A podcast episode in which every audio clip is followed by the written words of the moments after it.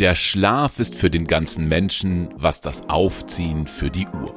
Das ist ein Zitat von dem deutschen Philosophen Arthur Schopenhauer, der von 1788 bis 1860 lebte und schon zu dieser Zeit wusste, wie wichtig erholsamer Schlaf ist. Doch wie klappt das denn mit dem guten, gesunden Schlaf?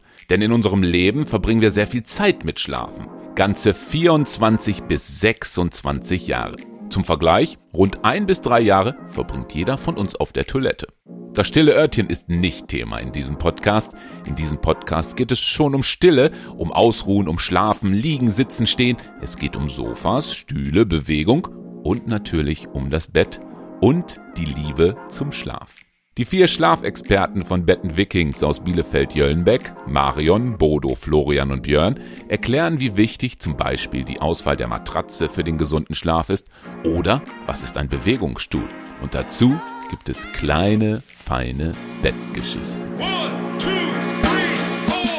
Bettverliebt. Der ausgeschlafene Podcast bei Betten Vikings. Und ich bin auch mit dabei. Ich gehe mit den Wikingern ins Bett. Mein Name ist Ingo Take.